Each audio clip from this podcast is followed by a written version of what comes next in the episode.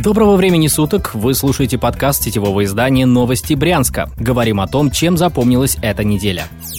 Увы, но на уходящей неделе произошла трагедия всероссийского масштаба, которая коснулась и Брянщины.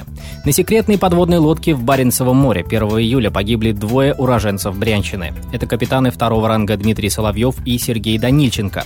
У обоих остались вдовы и дети. Соловьев родился в Почепе, Данильченко в Климово. Моряки вместе с другими членами экипажа исследовали морское дно на глубоководном аппарате. В какой-то момент на подлодке загорелся аккумуляторный отсек, оба моряка бросились тушить пламя. Соловьев увел из небезопасного места гражданского специалиста и задраил за ним люк, чтобы пламя не смогло распространиться дальше.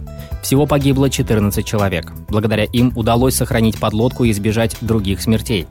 Министр обороны Сергей Шойгу сказал Владимиру Путину, что все семьи погибших будут обеспечены той зарплатой, которую получали их кормильцы.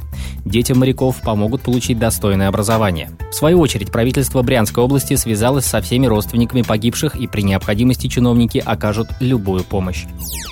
Крайне мутная история произошла на неделе на границе Брянской и Калужской областей. Неизвестные расстреляли джип с людьми. Его водитель смог доехать до больницы в Брянске. В результате перестрелки один человек погиб.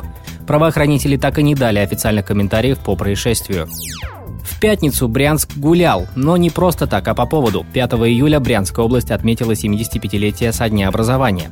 Торжества состоялись на набережной и на кургане Бессмертия. Перед жителями и гостями Брянской области выступил Денис Майданов. Новости Брянска поздравляют всех своих брянских слушателей с днем рождения. Ура! Не забудьте, 8 июля отметить День семьи, любви и верности. Вы слушали подкаст новостей Брянска. Будем жить, будут новости.